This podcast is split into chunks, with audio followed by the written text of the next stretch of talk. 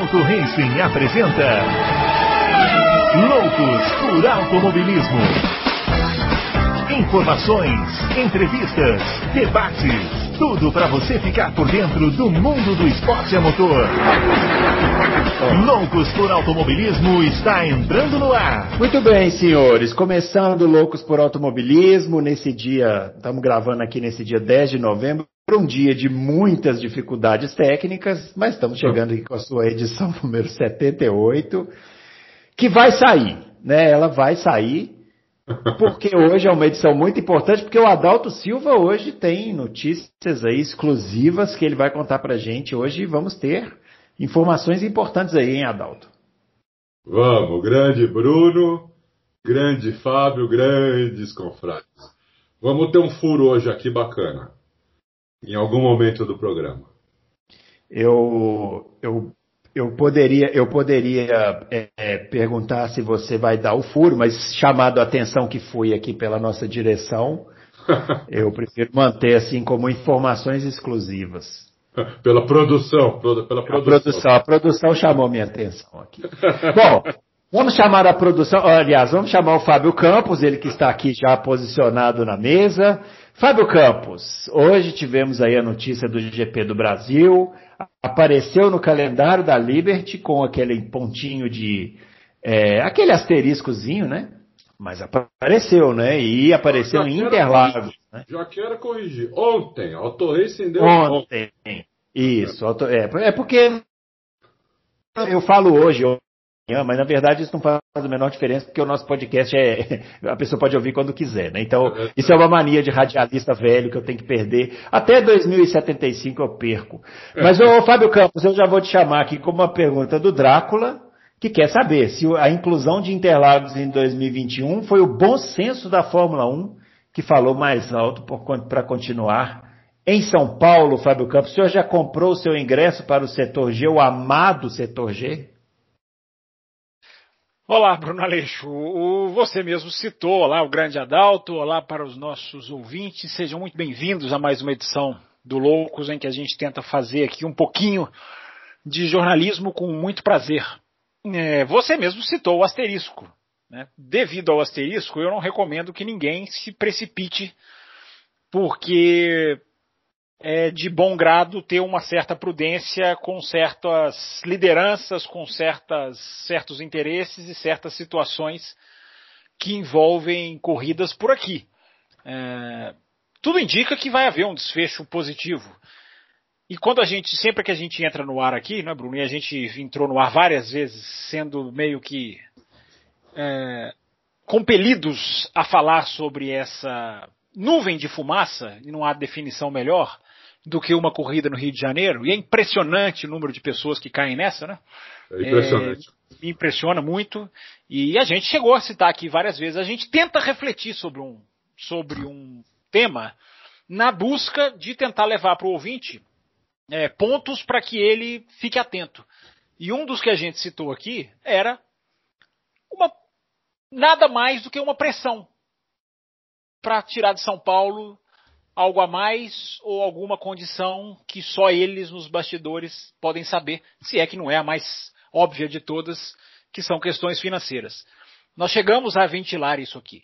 E tudo vai se desenhando para isso. Nada mais, tudo que há de Rio de Janeiro, tudo que existiu de Rio de Janeiro, nada mais é do que uma pressão, pode ter sido uma pressão da Liberty, simplesmente né, Chase Carey escrevendo carta, dizendo que quer o Rio de Janeiro, a Fórmula 1 dizendo para o outro lado balançar, para o outro lado ver que tem concorrência, quando na verdade não existe. Qualquer pessoa de bom senso via que não existia concorrência nenhuma para 2021. Então, não quer dizer que o Grande Prêmio está garantido, mas a realidade está mais real, com o perdão da redundância, agora que pelo menos existe São Paulo com um asterisco no calendário da Fórmula 1. É, nós sempre dissemos que aquele que o GP no Rio atualmente é uma ficção, desde o começo. Nós estamos falando isso há um ano já. Né? Nós, nós três. Então, quer dizer, só isso aí é só a confirmação de que era uma ficção mesmo. E pode ser muito bem o que o, o, que o Fábio falou, para ver que tem concorrência. É, e, e, acho que ficção é uma palavra que define bem aí o, o, o, que foi esse período, né? Que tomara que tenha passado, né? Tomara que tenha sido pressão ou não, que já resolva, já renova esse contrato e segue a vida, né? Porque a gente tem tanto problema aqui para resolver nesse país que ficar discutindo se vai ou não fazer uma corrida numa pista que nem existe, eu acho que deveria, deveria nem, nem ser uma, uma discussão para ser posta em pauta. Bom, nossos twitters aqui, o, o Fábio Campos é o arroba CampusFB, o Adalto é o arroba Adalto Racing, e eu sou o arroba Bruno Aleixo 80, segue a gente lá.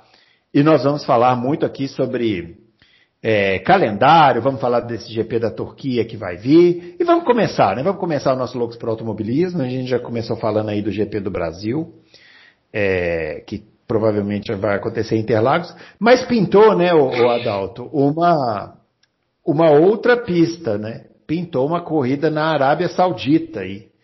É. Que muita gente está querendo saber, porque está tendo toda uma polêmica e tal. O Rogério Pitondo, é, ele está perguntando o seguinte: é, boa tarde, Fórmula 1 no início do ano deu, uma, é, deu início a uma campanha contra o racismo.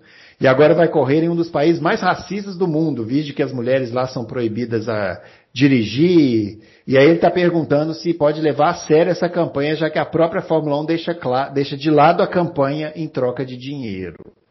Quem, aí seria uma pergunta com Rogério Pitondo. Tá, tá fazendo esse comentário pergunta, né? Comentário barra pergunta. Não, na, na verdade, é, a Arábia Saudita ela tem um monte de defeitos, mas não é, não, nenhum deles é racismo, né? O problema deles lá é, são outros tipos de preconceito que eles têm lá que são tão ruins quanto. As mulheres não podem fazer nada, é, não, nem os homens podem, assim, em público, né? Só podem fazer escondido. É, é um país que mata jornalista, é um país que é uma ditadura lá, é, tem, tem, dono, é um país que tem dono, né? Então eu acho uma barbaridade a, a Fórmula 1 ir para lá. Ah, é grana. Eles vão pagar muito. É, tudo bem. É, a, a, dinheiro precisa, sempre precisa. Todo negócio precisa de dinheiro, isso, isso é óbvio, né? Só que você, você não pode colocar o dinheiro antes do, do negócio. O dinheiro é consequência do negócio, né? Adianta você querer ganhar dinheiro sem fazer o negócio direito. Você não vai, não vai ganhar. Então, é, a Fórmula 1 podia ter feito, sei lá, em vez de fazer uma corrida lá, fazer em duas outras pistas, é, recebendo metade do que eles vão pagar, ou três outras pistas, recebendo um terço do que eles vão pagar em cada pista. Né? E não fazer uma corrida lá é, em Riad, vai ser a primeira, vai ser uma corrida de rua, né? É, porque eles vão pagar uma fortuna, né? Num país que totalmente que vai contra tudo que hoje o mundo está tá mirando, entendeu? Então, quer dizer, eu, eu acho uma barbaridade. É, o Fábio Campos, o Rafael Ferreira está pedindo para a gente comentar, explicar para ele, né, na verdade, por que dessas é, por que está tendo tanta polêmica em relação à volta, em relação a essa corrida na Arábia Saudita? O senhor, que é o nosso especialista em geopolítica aqui do Loucos para o Automobilismo, né?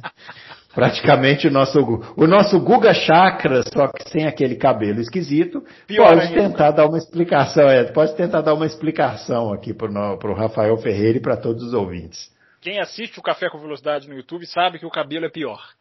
Mas Vamos lá. Antes de eu emitir qualquer opinião, Bruno, eu vou passar para o ouvinte que não sabe um pouquinho do que, que é a Arábia Saudita. É um país que recentemente esquartejou dentro da sua embaixada um jornalista, da sua embaixada na Turquia, um jornalista contrário e ativo, e ativo contra o regime do príncipe.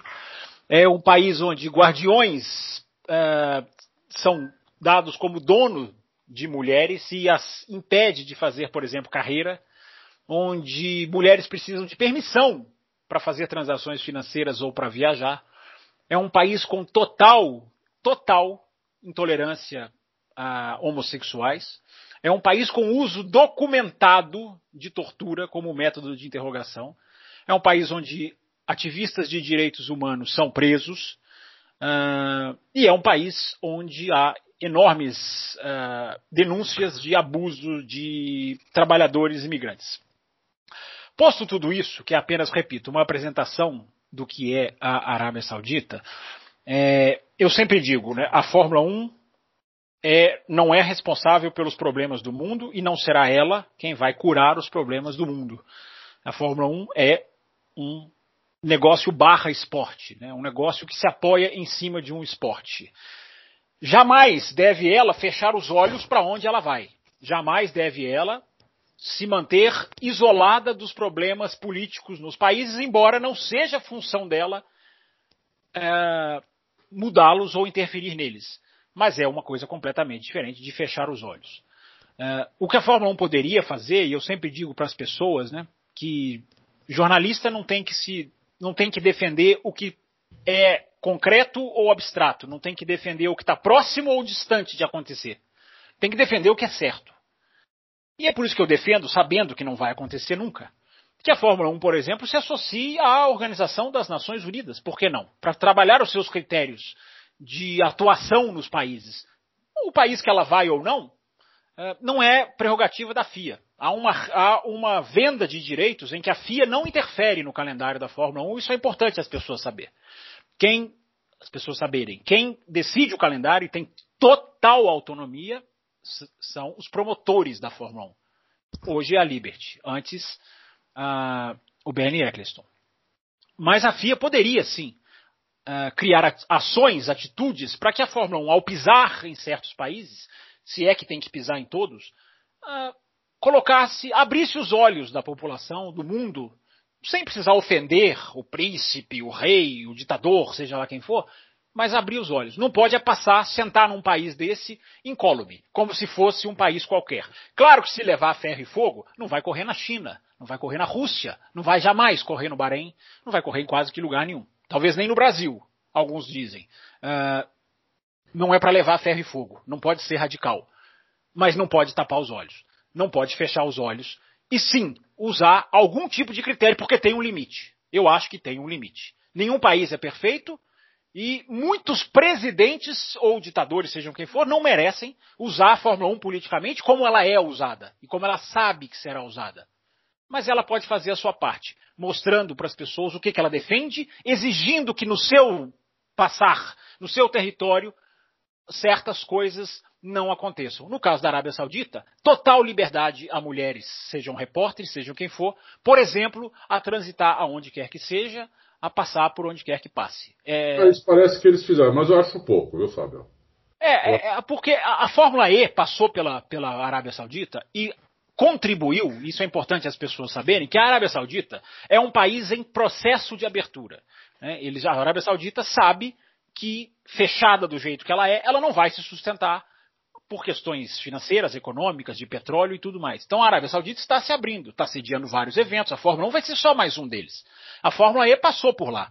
Na semana em que a Fórmula E passou e, e realizou lá um teste em que um carro era exclusivo para mulheres, foi ali, algumas semanas antes ou depois, eu não me lembro, que as mulheres passaram a poder dirigir na Arábia Saudita. A Fórmula E foi a razão disso acontecer? Provavelmente não. Mas a Fórmula E contribuiu para o processo? Contribuiu que a Fórmula 1 possa, de alguma maneira, contribuir para um processo de ou jogar a luz em cima de problemas, ou tentar fazer com que certos problemas deixem de ser tão problemáticos como são no país do príncipe assassino.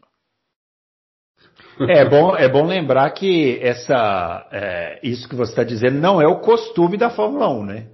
Fórmula 1 não, correu sim. na África. Fórmula 1 correu na África no, na época do no auge do apartheid, não ligou a mínima para problema. É, correu no Bahrein quando o Bahrein estava em guerra lá, se não me engano, em 2005, 2006. Também não ligou a mínima para o problema. Então, assim, que seja o momento de virada não, também é, da Fórmula 1. Né? Eles vão, né, Bruno, rapidinho, eles vão atrás do dinheiro. E eu acho que isso aí, como o Adalto já falou, ah, vale lembrar que quando a Aramco, que é saudita, anunciou seu patrocínio, as ações da Fórmula 1 subiram, e quando a Fórmula 1 anunciou que ia para a Arábia Saudita, e principalmente anunciou um calendário com 23 corridas, as ações da Fórmula 1 subiram. Então, Bruno, você mais do que ninguém sabe que a Fórmula 1 pilota para os acionistas.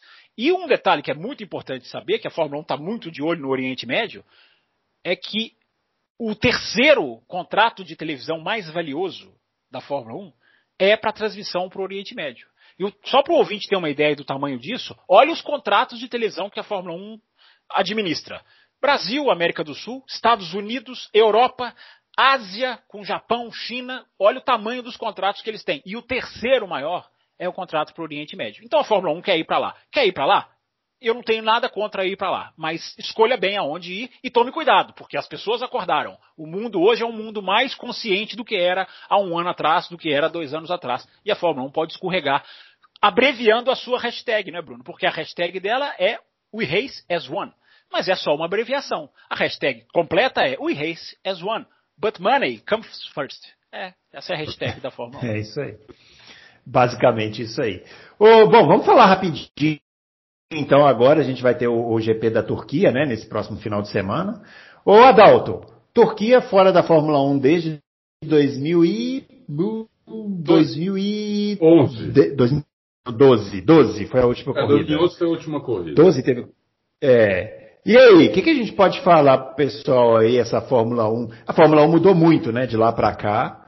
Mudou. É, para correr nesse traçado aí da Turquia. Eu, pessoalmente, gosto muito da pista. Eu também gosto muito, acho que vai ser, a pista continua espetacular. Ela foi, ela foi reformada agora, quer dizer, a pista continua igual, né? Reformada a arquibancada, box, recapear a pista. Tá lindo o lugar. Tem várias fotos de lá, o lugar tá muito bonito. É, a pista é espetacular, adoro a pista. Aquela curva 8 é uma das melhores curvas do mundo. Pontos de ultrapassagem. É, a pista é maravilhosa, é uma das melhores pistas que a Fórmula 1 tem. Né? É é uma pena que já não está no calendário do ano que vem, né? É, nenhuma dessas, né, que, que, é. que, que, entrou de tap, tap, pra tapar buraco aí acabou. É. Que vem, é uma pena, que né? Porque... É algo que a gente já tinha comentado, né? É. É, mas Porque tem um buraco falar, aí que vocês estão se esquecendo, né? Tem um buraco aí para algum entrar. Vamos esperar a corrida, mas Mugello, Portimão e provavelmente a Turquia deviam estar no calendário do ano que vem, no lugar, por exemplo, de Paul Ricard, é, de Abu Dhabi, é, de outras pistas aí que são horríveis, entendeu? Que não dá, não dá corrida boa nunca, nunca. A, a Paul Ricard é a pior pista hoje da Fórmula 1. Né? Na, na, apesar de ser na França, uma pista tradicional, tudo, a Paul, Paul Ricard não serve para essa Fórmula 1. É uma corrida horrível. Entendeu? Então, é, a gente já sabe um ano antes que a corrida vai ser ruim. A não ser que chova, né? Mas eu não lembro de uma corrida em Paul Ricard na história que tenha chovido, eu não lembro. Sei lá se é deserto lá, não sei. Nunca, nunca. Vocês lembram de alguma que tenha chovido lá? Bem lembrado, não. Não é. lembro. É. Então, mas essa corrida tem tudo para ser muito boa, eu acho. É uma pista que o carro, o carro fica muito traseiro, né? Uh, tem várias curvas ali que o carro, o carro é muito traseiro, então uma, uma pista que talvez alguns pilotos tenham alguma dificuldade, né? Uh, mas eu, eu prevejo uma corrida bacana, uh, assim, não do, do, do, primeiro ao último, mas no meio do pelotão, eu prevejo uma corrida bem legal, entendeu? Para mim, pouco importa se a disputa é pela vitória, ou pelo terceiro lugar, pelo, pelo décimo lugar. Eu estou achando que vai ter várias disputas aí.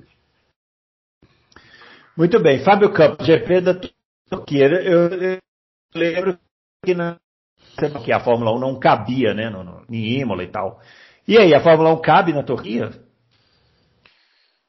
Olha, Bruno, a pergunta é boa. Caber cabe, né? Mas que tipo de. Esse, esse, tipo de Fórmula 1 na Turquia a gente não viu ainda, né? Porque eu sou pessimista quanto à curva 8. Eu acho que a curva é belíssima, as imagens certamente serão lindas. Mas esse carro, em que o Leclerc faz a 130R com uma mão, em que os caras fazem o Rouge de pé embaixo, né? esse carro que felizmente está com os dias contados para desaparecer do mapa, porque é um carro que não é feito para ultrapassar, e o próximo será é, aí sim eu acho que mudaria completamente de figura. Agora, esse carro na Turquia, sei, a gente tem. Eu tô, Bruno, eu tô colocando hoje ao longo de todo o dia tweets sobre a Turquia no meu, na minha timeline lá no meu Twitter, porque é uma pista que merece absolutamente todas as, as, as louvações necessárias, porque é uma pista, como 85% das pistas do Hermann Tilke, boa para ultrapassar. com pontos de ultrapassagem, com capacidade de se pegar o vácuo, né? O trecho entre a curva 10 e a 12, em que há aquele mergulho e os carros vão chegar para aquela curva, em que há totais condições, inclusive, de colocar os carros lado a lado, é, dos carros contornarem as últimas curvas lado a lado, havia, né? Tem que falar no passado, porque eu fico na dúvida, Bruno, se os carros já vão chegar na curva 12 com a ultrapassagem feita, ou se os carros já vão chegar com a ultrapassagem, não, me desculpem, o erro de português, com a troca de posições feita, ou se vai haver ultrapassagem de verdade. Eu coloquei há pouco antes do começar o Loucos no meu Twitter uma das joias mais raras da Fórmula 1 moderna que eu, que eu uh, avalio, que é o Jenson Button contra Lewis Hamilton em 2010 dois companheiros de equipe, é sempre bom dizer. E um coloca de lado, e eles contornam lado a lado, e um vem por dentro, e o Hamilton termina a ultrapassagem na curva 1, freando lá para dentro do, do, do, dentro de dentro da curva. É uma joia. Quem não viu, procura, tá no Twitter. Eu só retuitei, tá no Twitter oficial da Fórmula 1. A quem eu elogio sempre que presta esse tipo de serviço ao esporte. Então é um brinco, Bruno, é um brinco, sem dúvida nenhuma. A pista tem, tem muita coisa elogiosa. Agora, essa Fórmula 1, eu prefiro esperar um pouco para ver. Tomara que seja uma grande corrida. Não, Muito bem, ser... vamos lá.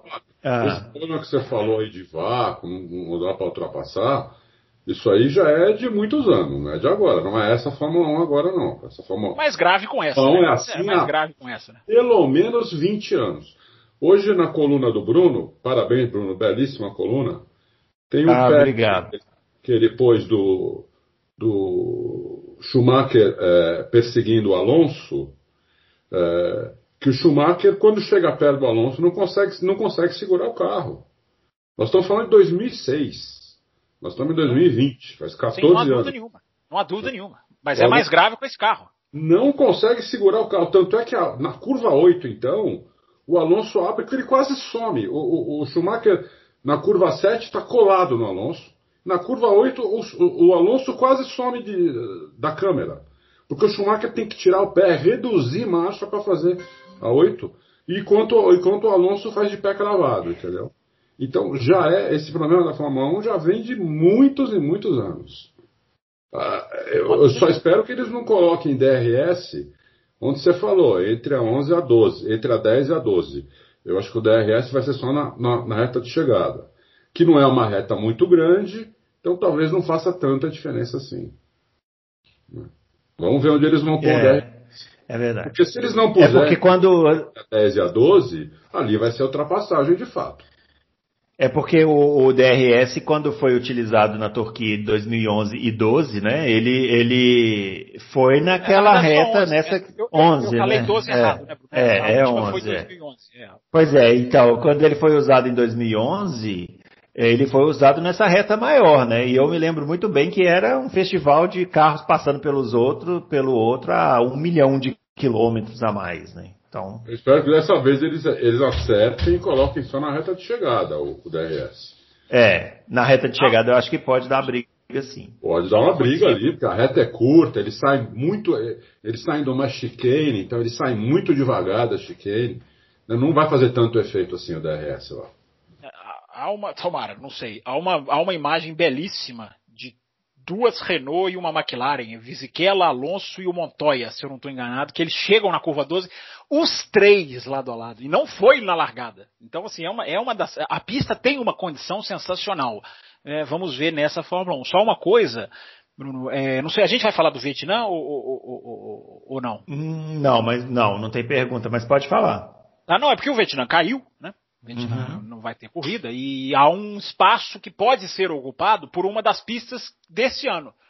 Né? Então pode ser que a Turquia tenha uma chance de estar no ano que vem, pode ser que é, Portugal tenha uma chance de estar no ano que vem. Jornalistas especializados colocam essa até essas duas como como favoritas. Favoritas. É, então fica fica fica essa essa abertura, eu acho. Tomara que a Turquia seja uma boa e tomara que a Turquia volta, porque para mim Imola é, Mugello e Portimão agradaram mais pelo fator novidade uh, barra é, é, é, saudade do que pelo, pelo fator técnico. Então vamos ver. Mas uma dessas pistas pode ser que volte para completar as, as 23. de você. Mugello foi uma corrida confusa. Mugello foi uma corrida de confusão. É, corrida de confusão. espetacular para a Fórmula 1. Visualmente é. Visualmente é.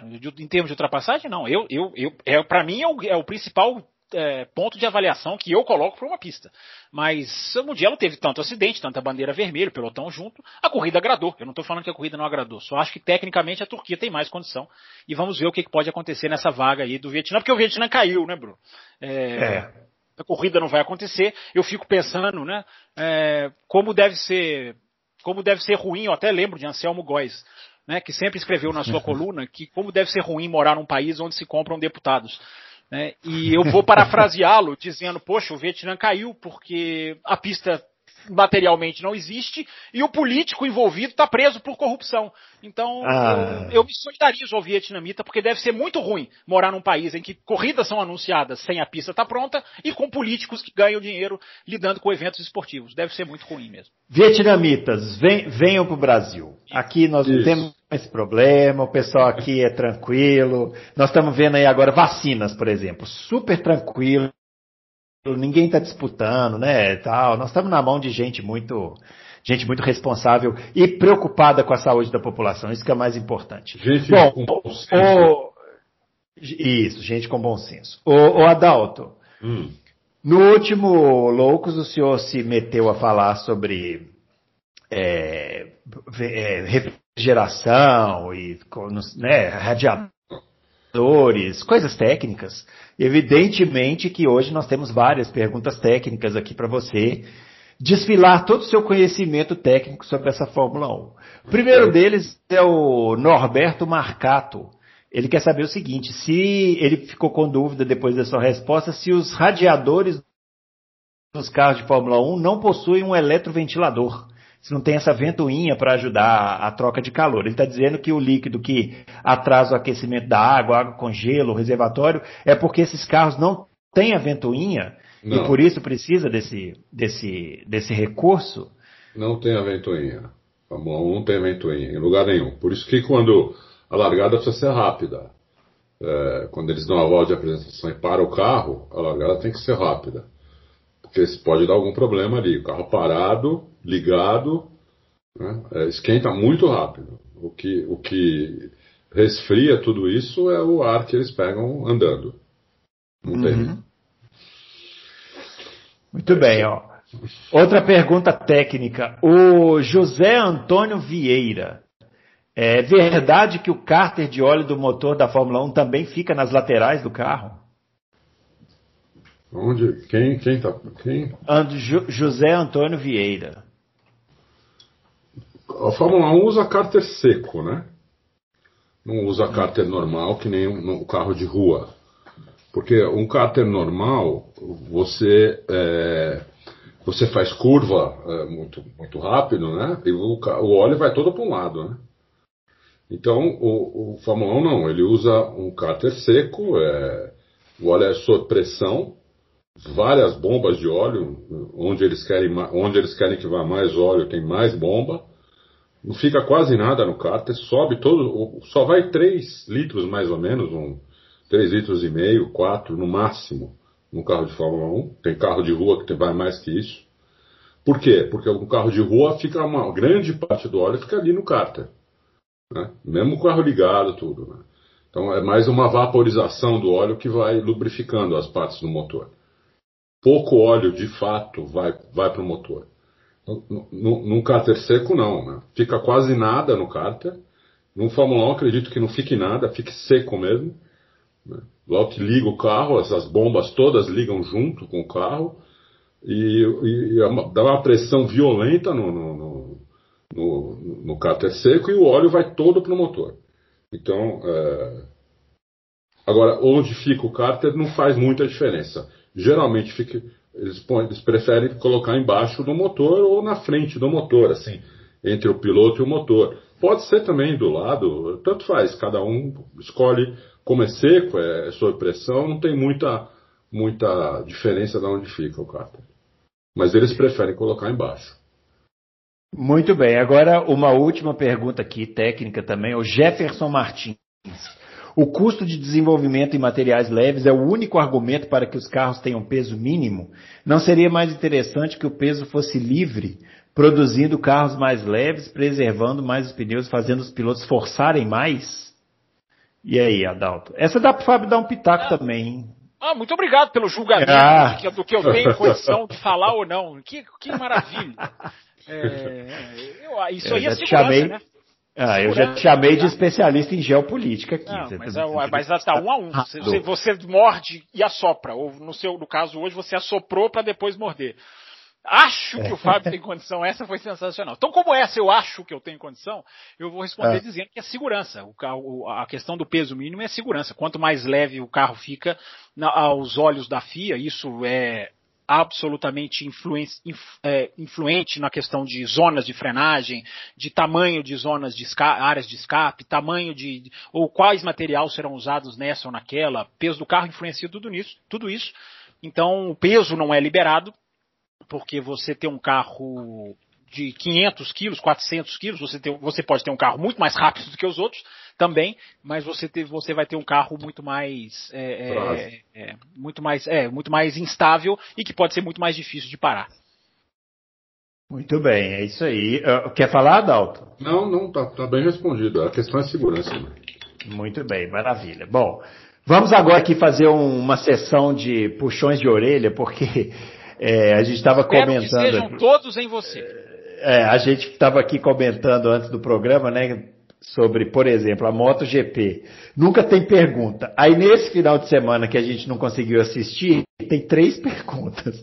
Pergunta do Leandro Alves, pergunta do Adriano Aguiar, pergunta do Felipe Pereira. O Adalto, o Adalto vai. O Adalto. O Adalto pode honrar. O Adalto pode honrar ou podemos deixar para a próxima semana, para o tempo da gente assistir os VTs da corrida, porque realmente não foi possível, né? É, e é, eu, eu Fala, assisti, eu assisti é, um resumo da corrida. Né? Então é, eu posso falar pouco, eu posso falar um pouco, depende da pergunta. O que, que, que, ele pergunta aí? Ó, o Leandro Alves, é, ele quer saber Amigos do Loucos, essa última semana a Yamaha na MotoGP foi pega uma espécie de burlamento de seus motores. Como consequência, foi penalizada é, no campeonato de construtores, é, mas deixou os pilotos de fora. Vocês acham que realmente nesse tipo de penalidade os pilotos não devem ser envolvidos? Ah tá, é uma pergunta mais geral aí. A Yamaha foi penalizada por, uma, por um problema nos motores e os pilotos não.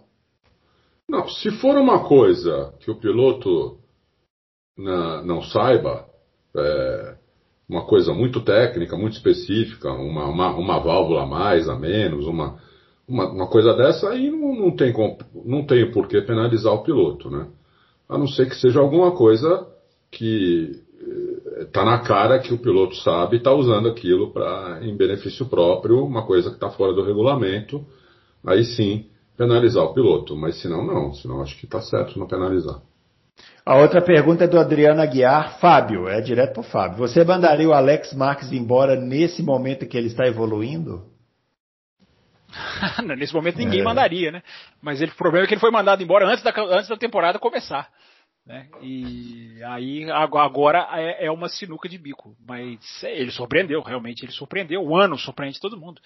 Mas não, nesse momento não. Nesse momento, até porque o substituto dele eu não boto fé nenhuma. É, agora, acho, só para responder a última pergunta, eu acho um absurdo a, a punição realizada à Yamaha. Eu acho que qualquer punição que ganhe desempenho tem que ir, to, todos têm que são, ganham todos, perdem todos, como eles gostam de dizer, e porque qualquer coisa que ganhe desempenho, como a Yamaha fez, acho que saiu barato e acho que a MotoGP se junta à Fórmula 1, como um campeonato que não tem coragem de punir exemplarmente para que não se incentive mais a fazer isso. Acaba sendo quase que um incentivo. Você pode, você pode uh, fazer uma coisa adulterada. O máximo que a gente vai fazer é um tapinha na mão. Então eu acho que deveria ser exemplar a punição e acho que a MotoGP eh, foi absolutamente decepcionante nessa, em lidar com essa questão da Yamaha. Última pergunta aqui do Felipe Pereira, quer saber, Mark Marques dorme despreocupado, pois sabe que jamais perderia sua vaga. Eu nunca vi um domínio tão grande assim no esporte igual desse espanhol. Vocês já viram? E aí, Adalto Silva e Fábio Campos já teve um domínio maior, já teve um domínio parecido no esporte a motor? Ué, dá uma Mercedes na Fórmula 1. Mas é porque a Mercedes é a equipe inteira. Apesar de que a Mercedes, é, embora seja a equipe inteira, foi muito focado no Hamilton também, né? Exato. Eu acho, é, que, eu, eu acho que são parecidos. a gente pode discutir qual que é maior ou menor. Enfim, diga, Dalton. Eu nunca vi, não. Assim, um domínio igual ao do Marques, assim, nunca vi. Porque ele, ele saiu e a Honda uh, sumiu. Então, eu, eu nunca vi um negócio desse. Entendeu? Muito bem. O outro puxão de orelha aqui é evidentemente, né, vai ser do Siegfried, porque ele mandou perguntas sobre a Stock Car, mas infelizmente. É com você. Você é nosso correspondente da Stock Car. Infelizmente. Olha, eu estou com link das duas corridas salvo já no meu YouTube. Eu vou assistir a corrida nesta semana, as duas provas em Curitiba, mas esse final de semana não foi possível. Então, é um absurdo isso, né? Porque o cara é um absurdo. Não há justificativa aqui. O cara, o cara não, não, não vai falar sobre a corrida, Fábio. É, é um absurdo, é um absurdo. Ganhando esse salário, né, Adalto? Que eu ganho. Esse, com esse salário, com credencial. Com esse avião, salário. Hotel cinco é. estrelas, já tudo. Já foi a estocar, já foi enviado não, pelo, olha... pelo, pelo Auto Racing, já foi cobrir. Eu, é o nosso correspondente da estocar. É um absurdo, é muito triste. É um absurdo, é absurdo. Então, viu, Sig? Pode me xingar aí, mas eu vou assistir, eu prometo que eu vou assistir pra na próxima semana. Agora vamos é, aqui para várias perguntas gerais aqui sobre é, Fórmula 1, automobilismo em geral, para a gente ir tocando o programa, né? É, primeira pergunta aqui do Jorge Oliveira. Aproveite bem, as serão bem melhores, aliás, serão bem semelhantes às dos atuais e com, isso com uma hecatombe deve tirar os títulos do Hamilton da Mercedes. Você é a favor ou contra cada uma das mudanças abaixo para o ano que vem? Com opções. Ó, se elas dessem errado, poderiam ser em 2022 e podem selecionar quantas quiserem. Ele ainda deixou essa, essa possibilidade aí no final. Aí as possibilidades são fim do safety car virtual. Sim. Tem gente aqui na mesa. É, fim do RS, fim dos fechado quando o safety Brunão, Brunão, alteração do sistema de informação. Está cortando muito oi. sua voz. Muito, muito. Eu não estou entendendo. Oi, é oi. Melhor, é melhor eu falar. Eu falo as opções que ele deu. É a pergunta do JP Oliveira. Vai. Ele deu fim do, do Virtual Safety Car, fim do DRS, fim dos treinos de sexta-feira, pit lane fechado quando o Safety Car entra, alteração do sistema de pontuação para o mesmo MotoGP, relargada de Safety Car em fila dupla, banimento da manta térmica para pneus, fins, fim da obrigatoriedade do uso de tipos diferentes de pneus, fim da obrigatoriedade do pit stop. É para a gente escolher quais a gente, a, gente aprova? É. é. que algumas aí Isso. dependem de outras coisas. Não, se é, você do... fizer essa última, ah. fim da obrigatoriedade do pit stop, só se tiver um pneu que aguente a corrida inteira. É, Senão... aí se mudaria tudo. É, e exatamente como o banimento da manta térmica com esses pneus não tem como. Teria que ser outro pneu. Não tem como, entendeu? É, o fim da obrigatoriedade de uso de diferentes tipos diferentes de pneus poderia até ser. Poderia até ser. É, é, tem gente que defende o contrário, né? Obrigatoriedade do uso dos três. Muitos jornalistas ingleses defendem que se usem os três, mas tem pista que não dá também, nem toda pista dá, né? Nem toda pista seria Seria, os caras iam andar uma volta só para já trocar o pneu, enfim. Agora eu gostei das primeiras todas, viu, JP? É, tira o safety car virtual, tira o DRS, tira os treinos de sexta-feira, ou pelo menos modifique-os de uma maneira que eles não sejam influentes como são hoje. Alteração para a pontuação da MotoGP, não. Eu prefiro a pontuação da Fórmula 1. Acho a pontuação da Fórmula 1 mais justa, valoriza mais a vitória do que a da MotoGP. É, apesar de ser 25 pontos para os vencedores, né? Mas a, moto, a Fórmula 1 dá mais distância para o segundo colocado. É, então eu, eu, essa eu não alteraria, não e relargada safety car em fila dupla, Adalto. O que, que você acha dessa? É, é, pode ser, pode ser. Em Acho Mônaco, legal. já pensou? Já pensou ou não? Será é, que faz legal, diferença? Ia complicar a situação dos pilotos, eu, eu gosto eu, eu, eu, sou a favor, sim. Eu não sou a favor do fim do DRS, nem do, nem do fim do de sexta-feira. Isso eu não sou. Mas essas, essa que você falou, eu sou assim. Hum, é. Não sei, será que vai fazer tanta diferença assim, relargado em fila dupla? Não sei. Não, para o que é hoje vai, né? Porque a relargada hoje é um horror, né? O, o piloto líder acelera a hora que quer e ninguém passa ninguém. É, então faria, eu acho que faria diferença. Ou então relarga em, em bandeira, em pista, em a relargada estática, como são as bandeiras vermelhas. Eu também acho que seria melhor. Também acho que seria legal. Eu também acho, sou a favor também. Para largar de novo. Muito bem, ó. Nessa, nessa pegada aí de, de, de regulamentos, o Ricardo Pellegrini pergunta: qual dispositivo te agrada mais para ultrapassagem? DRS da Fórmula 1 ou Push to Pass da Indy com limite de uso? Para quem foi? Ah, para ninguém, para todos nós. Pode começar, já que você perguntou. para ninguém, para ninguém não, para alguém foi, senão ele não fazia pergunta, né? Vai você primeiro, já que você se manifestou. Não, eu acho o push do pés da, da Indy muito é, também pode ser melhorado, mas ele é muito menos injusto, né? Porque o piloto da é. frente pode defender, há uma administração, você não pode usar a torto e a direito. É, eu acho que o push do pés da Indy é muito menos impreciso do que o DRS. O DRS não tem. O DRS é o sistema de redução de desafio desafio, como as próprias letras indicam. Muito bem, vai lá, Dalto. Eu prefiro o DRS. Você prefere o DRS, o DRS em vez do... Ajustado. O DRS precisa ser ajustado, entendeu? Tem pista que eles põem o DRS muito no começo da reta, e aí fica realmente fica sem graça a ultrapassagem, porque o carro que está muito lá atrás consegue ultrapassar. Agora, eh, se eles ajustarem o DRS, é, colocando uma área menor de DRS, eu acho que é, eu sou a favor. Eu sou a favor. Eles têm, eles, têm 11 anos porque não aprenderam a ajustar ainda, né? Acho que não vão aprender mais. É, eu acho também que já passou a, a, o, já passou o prazo aí de, de aprendizado. Ó, Juliano Somariva, caros loucos, des, desculpem a ausência, imperdoável, viu? Não, não está desculpado não. Não, não está tá desculpado, não. É, é, um absurdo. Senhor, por favor, não, não, não, não faça mais isso. Qual a opinião de cada um sobre os novos formatos da Fórmula 2 e Fórmula 3? Será que vai reduzir mesmo os custos ou é só conversa fiada, Adalto? Começa o Fábio. Olha que momento, que momento inédito esse, hein? Momento inédito. Momento inédito. É, eu acho que vai reduzir sim, Juliano, porque, primeiro, as equipes de Fórmula 2 são basicamente as mesmas equipes de Fórmula 3. É, tem a Carlin, enfim, tem a Prema. São, é, é quem está pagando a conta são as mesmas pessoas. Na hora que você separa, você já está reduzindo quase que pela metade do custo dessas, dessas operações. É, a Carlin, vou citá-la como exemplo, a Prema vai levar só a Fórmula 2 para um final de semana, vai levar só a Fórmula 3 para outro final de semana. Então você tem que pôr tudo: transporte, alimentação, mecânicos. O, o custo vai reduzir demais. Com o calendário mais enxuto, porque agora um final de semana vai ter uma e outro final de semana vai ter outro, isso também torna a categoria, no geral, mais barata. É um grande, das, um dos grandes benefícios do vírus. O vírus trouxe alguns benefícios, né, como antecipar a questão do orçamento da Fórmula 1. Uh, eh, essa é um dos grandes benefícios do vírus. A Fórmula 2 vai ficar mais barata, a Fórmula 3 vai ficar mais barata. Isso é essencial, porque menos pilotos pagantes vão ter a influência que tem hoje. Vai dar para se trazer pilotos mais baseados, não é que vai mudar de 8 para 80, não é isso.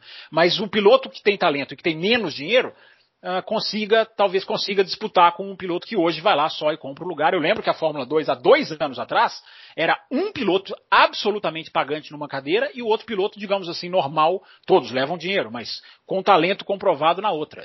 Isso foi uma coisa escancarada no grid. Esse ano já não é assim, já se equilibrou mais, os programas de desenvolvimento já trouxeram mais talentos para cima. Mas vai reduzir sim, não há dúvida de que vai reduzir e é muito bom que categorias de base fiquem mais baratas para dar mais chance para quem não tem tanto dinheiro. É isso aí. E aí, Adalto? Ah, eu basicamente concordo com o que o Saulo falou. Vai, vamos, vamos, vamos ver o quanto vai reduzir, né? Uhum. É, e vão ser três corridas por final de semana, eu esqueci de falar isso, para que o calendário mantenha 24 corridas na, no caso da Fórmula 2, por exemplo. É. Muito bem, agora aqui um desafio aqui do alienígena do passado. Belo cada nome, nome também, é, é um nome. belíssimo nome. É. Ó, ele está propondo aqui uma disputa de equipes históricas com todos os pilotos no auge técnico disputando com carros iguais em um mini campeonato de oito corridas. Meu Deus. Equipe A. Vamos lá. Equipe Começa A. pelo. Começa pelo Adalto. Começa Não, pelo calma. ó. Vamos lá. Equipe A. Senna, Prost, Schumacher e Mansell. Equipe B. Hamilton, Alonso, Raikkonen e Vettel. Quem, qual equipe a gente apostaria? Vai começar pelo Adalto porque tem a palavra aposta e o Adalto é o, o rei das apostas aqui. Homem das- O homem das apostas. A equipe A. A equipe Assim, sem pensar. Equipe A, pimba, acabou. Sem pensar. de longe. Essa distribuição que ele fez aqui fica meio desequilibrada, né, Adalto? Ficou desequilibrado. é. A. Ficou muito desequilibrada. Ele colocou na equipe A três dos caras mais rápidos da história da Fórmula 1. E o, o- o alienígena do passado, isso aí no futebol, você tá escolhendo aquele time para as peladinhas dos amigos, aí fica aquele time assim que sempre tem um time que não dá pressão. É Esse time B, é eu sou sempre se- o eu sou- Eu sou, eu não, eu sou sempre o último e eu sempre vou para aquele time que ninguém quer. Eu sou sempre do time B aí, ó, que, que não, não vai dar pressão. Provavelmente eu seria o Vettel, talvez, ou talvez o Raikkonen. O alienígena, O alienígena. Se o É. alienígena, se ele troca, por exemplo, se ele troca os dois últimos nomes de cada equipe, se ele põe Senna, Prost, Raikkonen e Vettel, Hamilton, Alonso, Schumacher e Mansell, é, a dor de cabeça seria maior. É, dá uma fortalecida. Dá uma fortalecida. Pô, Não, não, Tem que- não, nem precisa muito. Troca o Raikkonen e Vettel, por exemplo, por Peterson e Montoya. Não, mas aí você foi buscar fora. O Fábio fez um exercício dentro dos próprios nomes aqui que o, Oh, é o ouvinte verdade, propôs, é né? É. É, se for buscar fora, tem uma infinidade aí, né? Até Johnny. Herbert. Vamos colocar o Johnny Ah, Herbert. né? Johnny Herbert, claro. O Jo- o Johnny, o Johnny Herbert nem entrou nesse- nessa proposta aí, porque não teria graça, né? Evidentemente teria que o- graça. A graça. equipe que ele, que ele corresse seria, seria vencedora no final. Parabéns, inclusive, a você por retweetar essa semana um, um tweet do Johnny Herbert do Grande Prêmio do Japão de 94, onde Johnny Herbert bate na terceira volta. Bateu, mas tá, estava chovendo. Tá- É, é, porque eu já falei várias vezes que a gente precisa avaliar performance e não resultado. O senhor sabe disso muito bem. É verdade, deixa eu ter total. É, tava caindo uma tempestade horrorosa. Ele, coitado, não, não, é, aquaplanou, é o que vai fazer, né? Acontece. O Davidson Alba, é, quais as, quais as notícias sobre o Petekoff? Será que mesmo que ganhe a Fórmula Regional, fica a pé, é, esperando que os dirigentes da Prema não privilegiem o Arthur Leclerc como privilegiaram o, Schu- o ah, Dickzinho, deve ser o filho do Schumacher, né? Isso se não sacanearam o Schwartzman na cara dura. Pessoal muito é, revoltado aí. O Fábio Campos, Petekoff, tem alguma, algum comentário? Não, não sei, até perguntar para o Adalto se ele tem notícias de algum tipo de movimentação no futuro. Eu acho que esses meninos ainda estão muito no início da carreira, para a gente já ficar esperando alguma coisa. E, mas tudo bem, claro, vamos ficar de olho neles. Não, claro que eu não estou dizendo para não observá-los, mas eu já sinto certas expectativas que ainda tem que se comprovar. E essa questão aqui que ele coloca de privilegiar um para sacanear outro, eu não sei, eu não vejo dessa maneira, mas enfim, cada um com o seu, com seu ponto de vista. Agora, o Petekoff, medida que ele for subindo mais na, na escada, a gente vai ter um desenho melhor da capacidade dele, porque as categorias muito abaixo, elas têm resultados que não necessariamente vão ser comprovados no futuro. Funil aperta mesmo é nessa Fórmula 3 e na Fórmula 2. E isso, Isso. isso acaba sendo inexorável, como diria o outro. Essa seria a minha resposta. Tem que esperar o Petekoff, assim, nesse momento parece ser muito bom. Mas tem que, tem que esperar Fórmula 3 e Fórmula 2. Se for bem Muito lá, bem.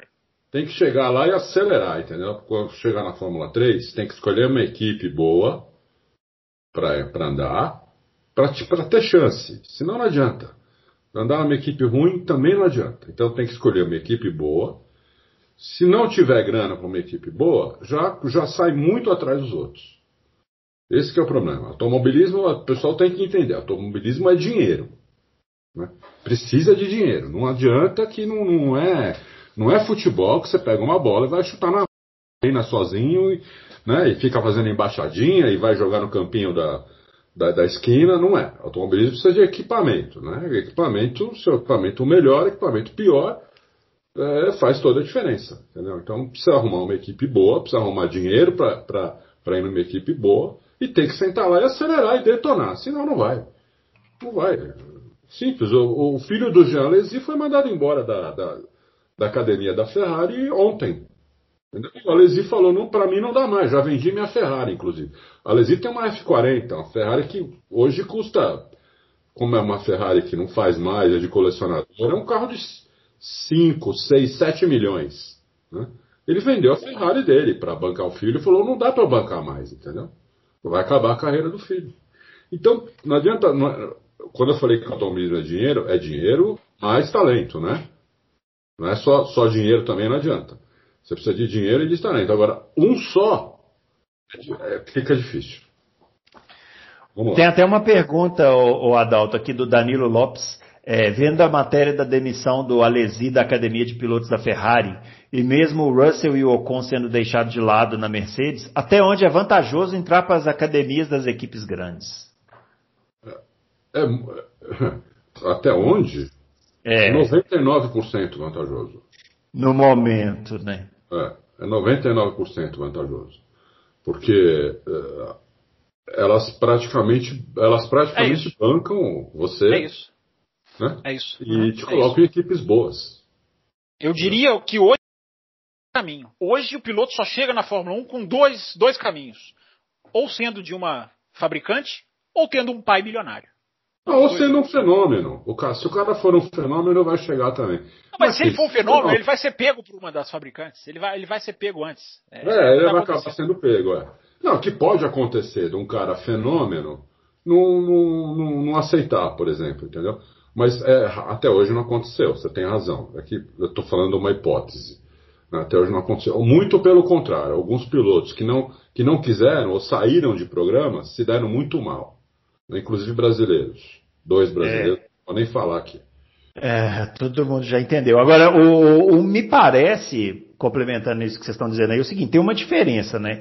Se você chega da Fórmula 1 tendo um pai muito rico, não necessariamente você precisa mostrar resultados, né? Agora, se você chega na, vai, tenta chegar à Fórmula 1 por um programa de uma, de uma fabricante, de uma montagem, aí sim você precisa ser o cara, né? Você precisa Sim, ser um grande piloto. É, é, total, é diferente. Você tem pressão. Bem, mesmo que ele é. chegue lá com o dinheiro do pai e tudo, né? Antigamente quase todos chegavam com dinheiro do pai, não tinha programa de piloto. Né? Tinha, tinha alguns patrocínios pequenos, vários patrocínios pequenos, e a família bancava a maior parte. Né? Quase todos chegaram assim na 1. Né? É, o cara tem que acelerar, entendeu? Não adianta o cara. Ele chegou lá, bacana, bacana. Passou por aquele funil. Colocamos na reportagem. É estimado que mais ou menos 50 mil pessoas começam no kart todos os anos no mundo. Desses 50 mil, 49 mil querem ir para a Fórmula 1. É, é o meu caso, por exemplo. Você quer ir pra Fórmula 1, é? Eu acho que você já passou da idade, hein? Você podia ir pra GP Master. Você tá na idade da GP Master, lembra da GP Master? Você tá na idade, não. Eu tô, não, mas, é, mas, olha, mas é claro, ele falou... 5% não passa nem do kart. Não passa nem do kart, entendeu? Os 5% são do kart, eles vão ficando nas categorias de base. Quando chega na hora de ir pra Fórmula 1, só tem duas ou três vagas. Às vezes só tem uma. Só, só tem uma. Fórmula 1 tem 20 carros, mas mesmo se tivesse 30, ia ter duas, três vagas do mesmo jeito, entendeu? Então é muito difícil cara chegar lá. Tem que ter muito, tem que, tem que acelerar, tem que ter muito talento mesmo. Ou, como o Fábio falou, ser filho de bilionário, mas fica lá passando vergonha, entendeu? A gente falando aqui no programa, os caras, é a torcida é, tirando sarro dele nos comentários, nos fóruns, entendeu? A imprensa chamando os caras de café com leite. Entendeu? Então, é, é, os caras estão lá passando vergonha, entendeu? Então é isso.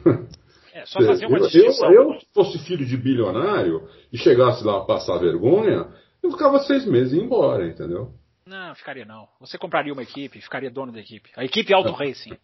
Agora, só, só, só para fazer uma distinção, né? Piloto que sempre chegou com dinheiro da família, não há nada contra isso, isso é legítimo. Se o cara tem dinheiro, ele que use para o que ele quiser.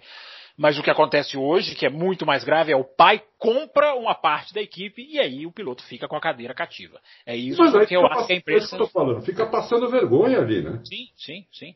Fica ali passando vergonha, entendeu? Aconteceu, aconteceu isso com o André de Césares. Ele não chegou a comprar equipe, nada, né? Mas ele tinha um patrocinador absurdo, né? A Malboro, que punha ele onde ele quisesse. Entendeu? E ele ficava lá destruindo os carros, fazendo absurdo na pista. Isso foi, isso foi na, Isso foi há 30 anos atrás, vocês nem devem lembrar dele. É, não, o Bruno se lembra. O Bruno acompanhou toda a carreira. Tô, tô falando sério, tô brincando. O André, Bruno conhece bem André, o André de Césares, André de, é, não, André de Césares é um, um grande personagem, né? Folclórico aí do, do Teve um conde, história da Fórmula 1. teve um conde também que andou na Lotus. Teve, teve o Slim Borgud, que era o, o baterista do ABBA. Teve, teve muita gente escrota andando na Fórmula 1, entendeu? Na época que, que, que, que não tinha. Não, mas peraí, né? Adalto? Tem Não, alguns não, ainda hoje, hein? Tem alguns ainda Não, hoje. Desculpa, né, gente escrota. Você não pode colocar o. Você, você não pode. Mas é porque é diferente aí. Você, o baterista do ABBA, o príncipe, não, não- o André de Césares pelo menos era piloto, né? Ruim, mas era piloto. Né? É, não, na verdade, quando eu falei gente escrota, desculpa, não era. Piloto escroto. Como Ah, pessoa. tá. Como, pe- Então como mantém, também. mantém a minha frase. Ainda tem, ainda tem alguns. É. Ó, vamos lá, vamos lá, ó. O João Ribeiro, sei que as coisas evoluem, mas sou meio saudosista. Ah, é, vejo Fórmula 1 desde os anos 70. E não gosto dessa história de piloto escolher o número. Eu acho melhor como era antes pela colocação no campeonato anterior. E também não gosto do sistema de pontuação atual. Queria as opiniões de vocês sobre isso. A gente já vai dar a, sua, a opinião, mas a segunda pergunta dele, que eu acho que é até mais importante para a gente comentar aqui, é sobre esse acidente na Superbike, né? Por que tantos acidentes fatais na Superbike? O piloto, mais um piloto morreu em Interlagos esse final de semana, num acidente na Superbike, né? É, e isso está na pergunta do João Ribeiro aqui. É, eu, não, eu, eu vi a imagem e eu até agora, o, Adalto, não consigo acreditar nesse acidente. Eu não, É, não dá acreditar que o cara pra- morreu. Hein? Eu não consigo acreditar que o cara morreu, porque a batida não foi tão forte. assim. Não, mas eu não consigo acreditar que ele bateu onde ele bateu. Não tinha uma proteção. É assim, é inacreditável. Sim, também inacreditável. Olha, primeiro vamos- ser sinceros, Interlagos não é para moto. né? Mas há Interlagos- quanto tempo a gente está falando isso? Então, mas o pessoal faz campeonato. O que vai fazer? Então. Então É. tá todo mundo ciente lá do que pode acontecer. Então não adianta ficar reclamando. Geralmente os caras morrem ali na, na- no café. A maioria que morre é no café. Esse aí foi em outro lugar, foi lá na junção, passou com a moto ali e bateu num negócio de ferro, né? Sim. Basicamente aquilo é uma grade de ferro ali, que não tinha nenhuma proteção. Mas é, é isso que eu falo, entendeu? Quem é que, quem é que é, senta numa moto, entendeu? Para correr numa pista que não é para moto? Entendeu? Então não, não, não pode correr. Não pode ter esse campeonato. Ou faz a pista para moto. Por exemplo, aquela. aquela eu nem, nem, nem reparei, eles estão fazendo aquele.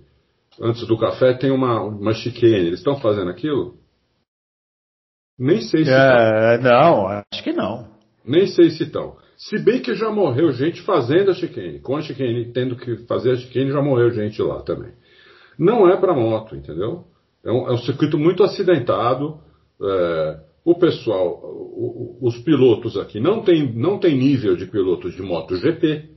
Né? É, eu não estou falando nenhum, não estou ofendendo ninguém. Mas não tem nível de piloto de MotoGP, são, são nível, nível bom de piloto. Não estou falando que o nível é ruim, o nível é bom de piloto. Mas numa pista perigosíssima como essa, isso vai acontecer toda hora, como tem acontecido nos últimos 30 anos, entendeu? Eu eu eu eu estava na curva, eu já contei essa história aqui. Eu estava na, na, na pista antiga, na curva 3, um, chamava, chamava campeonato de novatos e estreantes. Categoria 500 cilindradas. Né? Curva 3 antiga de Interlagos, na, na pista antiga. O cara passou reto sem frear. O cara passou reto. O cara bateu no, no, no guarda-reio que ficava lá, lá, lá atrás. que era, Dalton, a curva 3? Porque eu não, eu não lembro é da numeração. O curvão inicial era contava como 1 e 2 ou só 1? Não, um, dois, aí entrava no retão. Certo, então A contava três como era no fim do retão. Entendi. Entendeu? entendi. O cara, o cara bateu lá na 3, é, ele, a moto ficou no guarda-reio, o cara saiu por cima da moto que nem um, que nem um míssel. Entendeu? Ele deu uma sorte tremenda, esse cara, porque não quebrou nada. Ele levantou, todo mundo aplaudiu, mas na hora que ele bateu, todo mundo falou: morreu. Porque ele bateu, a gente ouviu aquela pancada e o cara saiu que nem um tiro catapultado na moto por cima, assim, e voou sei lá quantos metros. Uh, e foi ali no muro, porque tinha um muro ali, né? É, foi antes do muro, depois que fizeram o muro. Aliás, eu estava na curva 3 porque não tinha o um muro. Uh, depois fizeram o um muro. Se já tivesse o muro, ele ia bater no, em cima dele, ia bater no meio do muro. Entendeu? Então, uh, Interlagos nunca foi para moto. Não devia ter corrida lá. E o, os pilotos não deviam correr lá. Agora, fazem campeonatos, pilotos vão, tudo, depois não adianta reclamar, entendeu? Não pode ter campeonato, não pode ter corrida de moto em Interlagos. Muito bem. O, o Fábio Campos, você quer comentar sobre esse acidente? Não, não, não. Assino embaixo tudo que vocês disseram aí. Você quer falar então dos números da Fórmula 1, que o João Ribeiro pergunta também? Ah, ele fala duas coisas, né? Ele fala dos é. números e da. O que, que é que pontuação. ele fala? Da pontuação. Da pontuação. Ah, João, eu vou te decepcionar. Eu acho que a pontuação é excelente. Eu acho que a pontuação é muito melhor do que o 10.8.6, que foi o, que foi o, o, a regra na era Schumacher, é, porque a pontuação né, a grande distância da pontuação tem que ser do primeiro para o segundo. Você tem que incentivar o segundo a não administrar resultado. Né? O espírito é. da coisa é buscar um resultado melhor. E certas pontuações incentivam pilotos a administrar resultado. É, o, o, bom do campeonato é o cara que vence mais corridas. Não precisa ser, hoje eu vou falar mal da NASCAR. Né? Não precisa ser essa aberração que faz a NASCAR, essa, essa coisa absolutamente fútil, né? um regulamento absurdo de você colocar quatro pilotos, matematicamente colocar quatro pilotos obrigatoriamente para fazer a última corrida do ano, que é uma das coisas mais. É, é, é, o regulamento mais reality show que eu já vi de automobilismo. Eu parei de ver a NASCAR, eu confesso, quando a NASCAR colocou esse regulamento. Não dá para você fabricar uma corrida com quatro. Então você o campeonato inteiro não vale nada. Não vale praticamente nada. Um lixo o regulamento da NASCAR. É, fechado o parênteses. É, eu gosto da pontuação e gosto da questão dos números porque dá identidade para o piloto. Dá, eu gosto do piloto ter identidade, gosto do capacete que marca um piloto, gosto de um piloto que tem um número definido. É, então eu, eu acho que essas duas, essas duas, essas duas marcas são, são boas. Eu não acho, eu não acho ruim não. Muito bem. O, vamos lá, o Éder Matias. Pedro Fittipaldi, numa entrevista com o Reginaldo Leme, comentou mais ou menos o que Albon, Gasly e Vettel estão passando. Ele comentou que o carro da Red Bull e Ferrari deve ser muito difícil de acertar, provavelmente com a traseira muito instável. Vocês acham que é só isso ou o fator psicológico está pesando muito também? Pergunta do Éder Matias, Adalto. É, eu acho que é assim. Você começa a ter dificuldade técnica e essa dificuldade técnica começa a afetar o seu psicológico. Né? Então, eu acho que são, no, no, fim, acaba sendo as duas coisas. Você perde confiança. Uma das coisas que o piloto mais precisa é confiança. Né? Ninguém, ninguém anda a 350 por hora, roda, roda, é, disputa uma freada que vai, você vai de 320 para 80 por hora num espaço de 50 metros, se não tiver muita confiança. Então precisa de muita confiança piloto, vai, o piloto começa a ter problema técnico, afeta o psicológico, assoma as duas coisas e pronto, acontece o que está tá acontecendo com, com Albon, Gasly, Vettel e etc. O Vettel até ontem ele, foi, ele, ele reconheceu que o problema é, é da Ferrari, na Ferrari atual é dele, né, que ele não está conseguindo tirar do carro que o, o que o Leclerc tira, que ele disse que nunca teve esse problema antes, está tendo esse ano mas ele reconheceu que ele tem que se adaptar, porque todo piloto, desde o kart até a Fórmula 1, tem que se adaptar, entendeu? É isso. É... Acho que a resposta é essa. Muito bem. E quantas, pro... e quantas ah. pessoas não compraram a tal história da Ferrari está acabando com o Vettel? É. E nós quantas vezes dissemos aqui, gente, né, é a Fórmula 1 real e a Fórmula 1 das redes sociais, né? E é. quantas é. pessoas não abraçaram a Fórmula 1 das redes sociais? E agora quer dizer então que agora o Vettel vem dizer que o problema é ele. É, os defensores da teoria da conspiração devem odiar o auto racing, devem odiar é. o loucos pro automobilismo. É isso aí. O Protomano, vocês possuem alguma nova informação ou até novo rumor sobre a aproximação do grupo Volkswagen com a Fórmula 1? Fábio Campos, possui?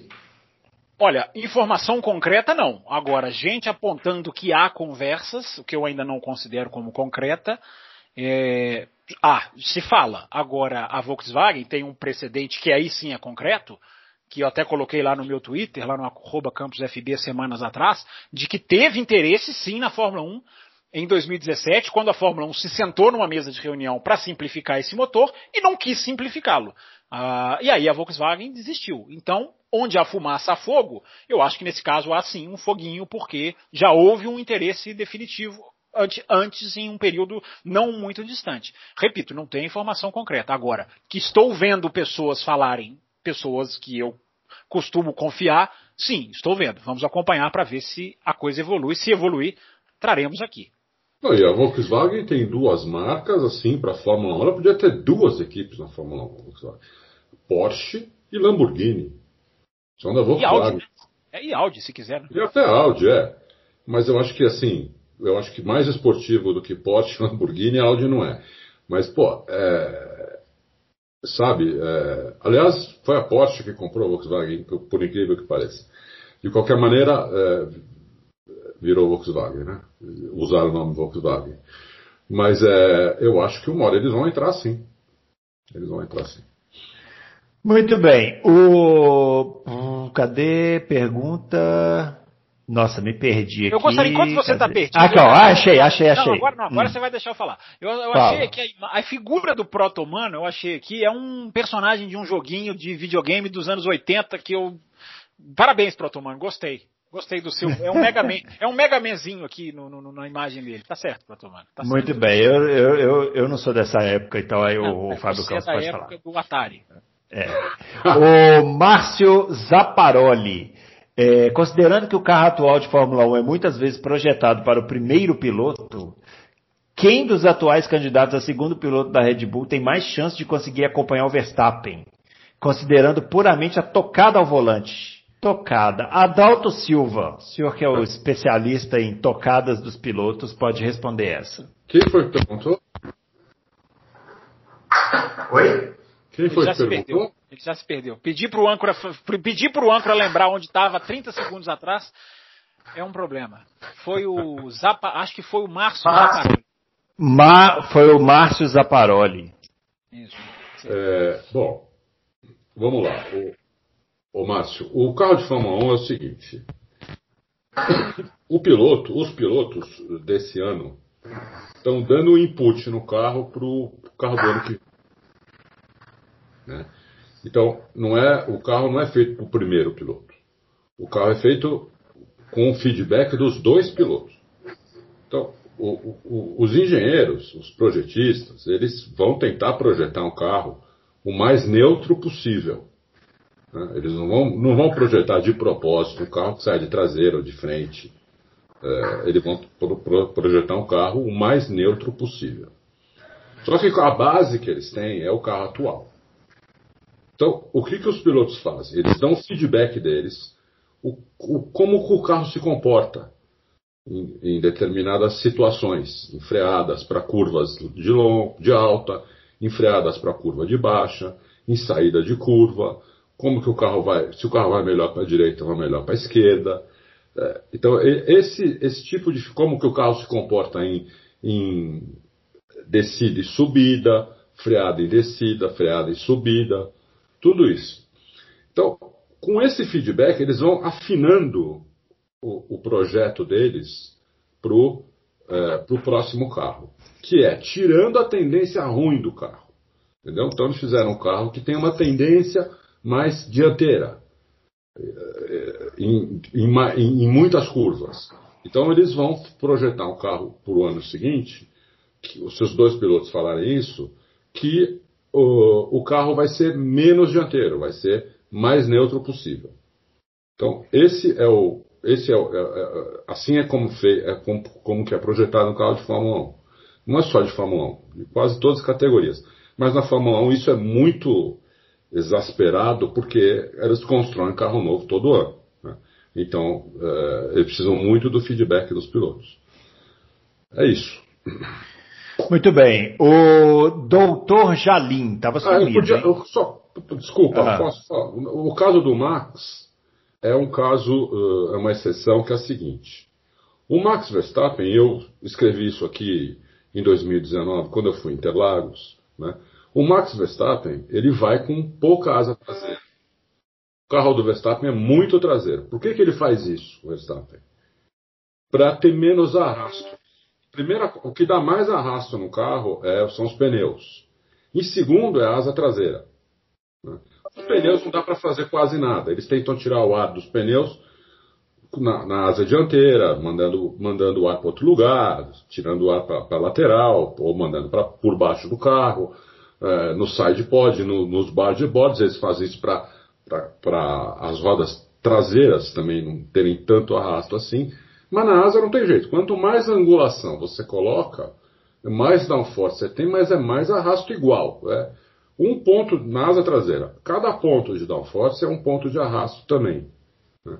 Então, como o, o, o motor uh, é mais fraco, o motor da Honda é mais fraco do que o da Mercedes, é, o, o, motor da Mercedes é o melhor motor da Fórmula 1, é, o Verstappen tira o máximo de asa possível, o carro fica extremamente traseiro, né?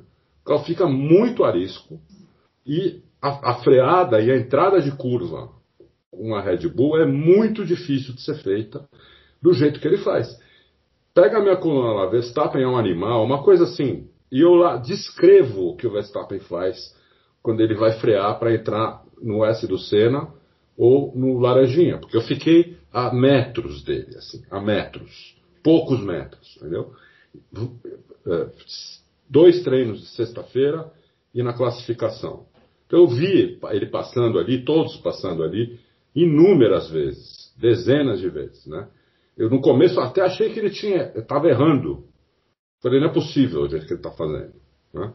Então você vai ver que quem não fizer aquilo, o que acontece? Quem for com o acerto dele, não consegue fazer aquilo como ele consegue. O cara tem muita dificuldade, o cara vai rodar, como acontece com o álbum toda hora, por exemplo. E se o cara puser mais asa, o carro fica mais, o carro fica com mais forte, com a traseira mais pregada, só o carro perde muito de reta. E, e, esse é o dilema da Red Bull, entendeu?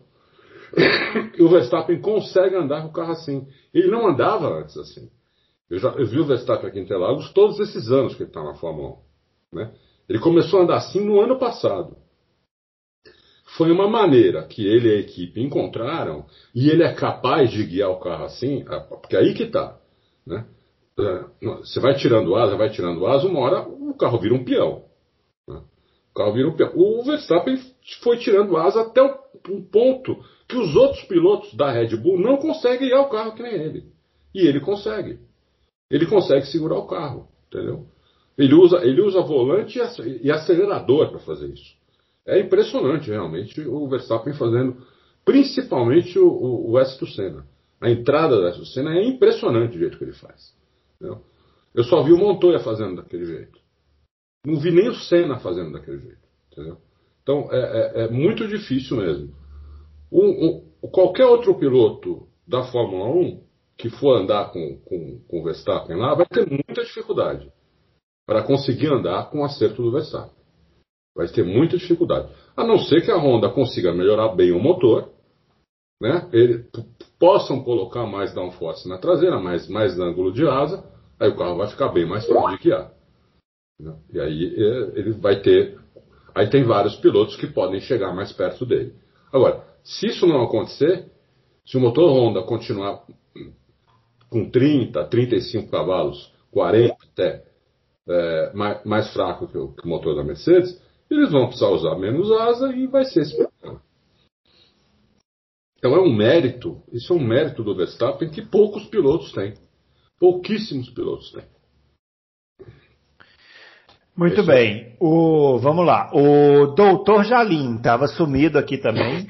É, vocês concordam que o Max é o piloto mais rápido do grid no quesito velocidade pura, Fábio Campos?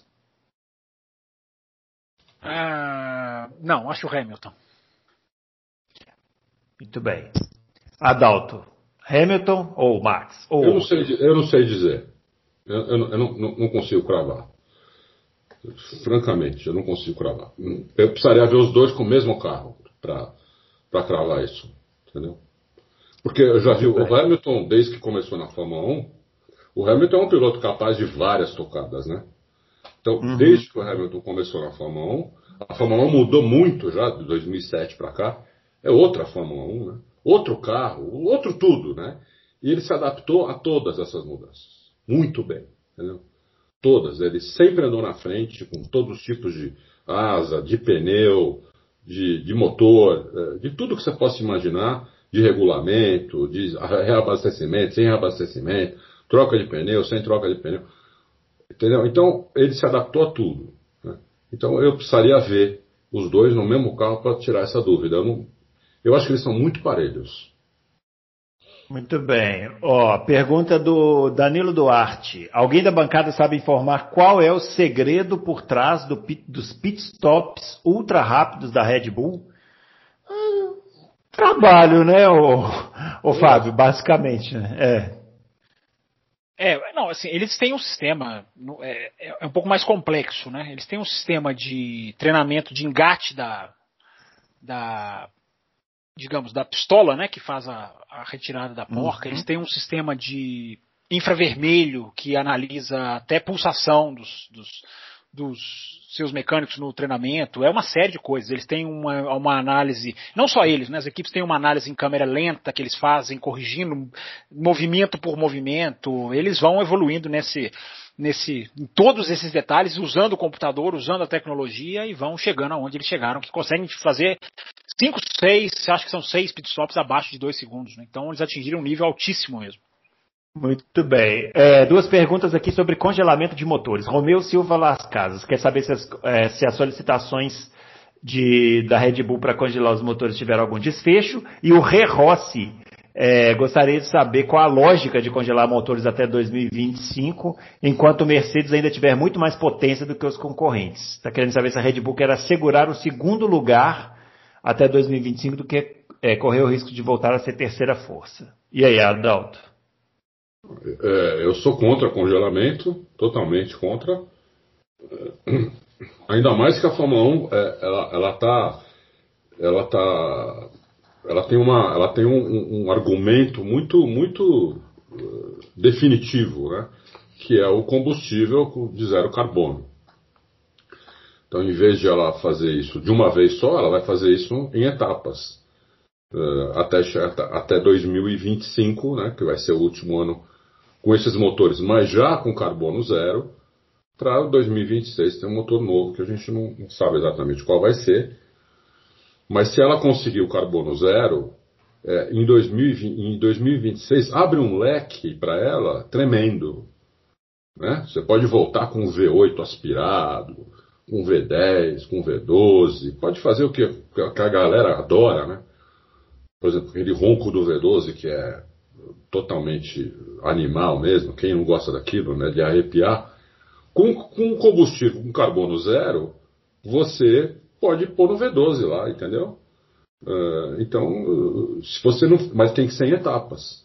Você não pode continuar com esse mesmo combustível até 2025 e 2026 já é carbono zero, porque daí pode dar muito problema. Então eu sou contra, eu sou contra o congelamento, totalmente contra a Red Bull sabe que isso não vai acontecer, eles estão fazendo é teatro. Muito bem. Ó, duas perguntas aqui sobre o Binotto e a Ferrari. Gabriela Trindade, a gestão do Binotto à frente da, da, Ferrari se mostrou desastrosa. Vocês acreditam que ele será substituído em 2021 e quem pode ocupar o lugar? E o Felipe H, o que vocês acham do afastamento do Binotto de algumas corridas e de ter passado o cetro para o Lohan Mekis? É, seria o começo de um afastamento gradual da sua função na equipe, Fábio Campos? Não, eu acho que ele pode ser, assim como o Toto Wolff, ele pode ser recolocado em uma outra, outra função, mas não necessariamente mandado embora. É, eu acredito que é, tudo que ele fez foi com a anuência da Ferrari, tudo que a Ferrari fez, a estrutura toda sabia, ele não enganou ninguém, por isso que ele está lá ainda. Né, enganou todos nós, né? Mas não dentro da Ferrari. É. É, acho que. É, aliás, Gabriela, a pergunta da Gabriela é boa. E parabéns a Gabriela, que se eu não estiver enganadíssimo. Opa, bem observado isso que você falou. É, é, É, pois é, mas só agradecendo a Gabriela, que é a única ouvinte mulher que, que vem aqui regularmente mandar. Regularmente. Regularmente. Então, agradecendo é. aqui a Gabriela Trindade. É, e a outra pergunta do outro ouvinte, Bruno, só para ser certeza que eu não esqueci de complementar Felipe H. Felipe H. Ele quer saber do afastamento do Binotto de algumas corridas e do, da substituição dele pelo Lohan Mekis. É, o Lohan Max acabou de chegar, né? Um cara que veio da FIA, enfim, pode ser, é um cara muito bem cotado. Ferrari tirou ele da FIA, né? Então, pode ser que ele seja assim, mas eu não vejo essa reestruturação na Ferrari tão forte assim, como eu falei. O Binotto pode ser, ele pode mudar de lugar, ele pode cair para cima, como deve acontecer com o Toto Wolff, enfim. É, mas ele, a gestão dele não tá, não tá a perigo, não. A Ferrari, a Ferrari, vocês podem discordar, mas a Ferrari confia muito nele. Muito bem. O Adalto, pergunta agora, vamos mudar agora de Ferrari e Red Bull para Mercedes. É, pergunta do Bo Bennett e do Márcio Paulino. Eles querem saber sobre a renovação do Lewis Hamilton e do Toto Wolff. E a palavra é sua. Bom, então chegou na hora do furo. Chegou o seu momento de brilhar aqui. chegou o momento. É, é o seguinte: o, o Hamilton vai correr em 2021 vai, é, ele vai assinar um contrato. É, esse contrato vai ser provavelmente de três anos, mas ele vai ter a opção de sair é, em, no primeiro ano, se ele quiser. No primeiro, no segundo, ele vai ter a opção de sair, contanto que ele avise a equipe até meados de outubro da, da temporada que ele quer sair. Sem nenhum tipo de multa, nada. É, então ele pode, por exemplo, correr o ano que vem e encerrar a carreira ou, ou mudar, ir para outro lugar. Entendeu? Ele pode, vai poder sair na hora que ele quiser. É, essa foi a razão, inclusive, que o Totô vai continuar mais um ano como chefe de equipe, que ele não queria. O Totô não queria, estava decidido. É, ele queria uma função onde ele não precisasse ir em todas as corridas. Ele, ele é uma, uma uma função mais assim é, mais executiva, mas que fica, não precisasse sair tanto da Europa, nada, mas ele vai ficar por, por, por causa disso, porque o Hamilton também vai, vai, vai ficar. Então o contrato está pronto, Hamilton vai assinar e nós vamos ter é, Lewis Hamilton em 2021 na Mercedes. Mas a garantia é só 2021, porque ele vai poder sair no final do ano. Ele, a minha fonte não me disse, falou que talvez isso não seja nem é, é, divulgado é, pela Mercedes, que ele vai poder sair quando ele quiser, é, no final de, de, cada ano do contrato. Né? Mas é, ele sabe que é, é, assim que, vai, que é o contrato. e o Totó provavelmente, certamente, é o último, 2021 é o último ano dele como chefe de equipe ele só vai ficar por causa do Hamilton. Porque o Hamilton estava meio que. É, meio que atrelando ele continuar é, lá com o Totô sendo chefe de equipe. É, porque não queria uma mudança agora. Então ele quer ver como que vai ser o ano que vem, quando vai ser um ano de transição para o Toto Wolff, porque ele já vai ter alguém ali que já vai ser um indicado que vai ficar com ele, que provavelmente vai, vai ficar do lado dele durante as corridas, vai, ele vai passar o bastão durante o ano para outra pessoa, que é, eu não sei quem é essa pessoa. Eles ainda não sabem lá. É, pelo menos não me falaram. É, mas o, o, o, furo é esse: o Hamilton vai correr em 2021, é certeza. É 100% de certeza. Quer dizer, não é 100%. Estará no Auto Race, né? Hora, não. Quando o ouvinte estiver ouvindo essa, essa, essa edição aqui, já estará lá no Auto Race.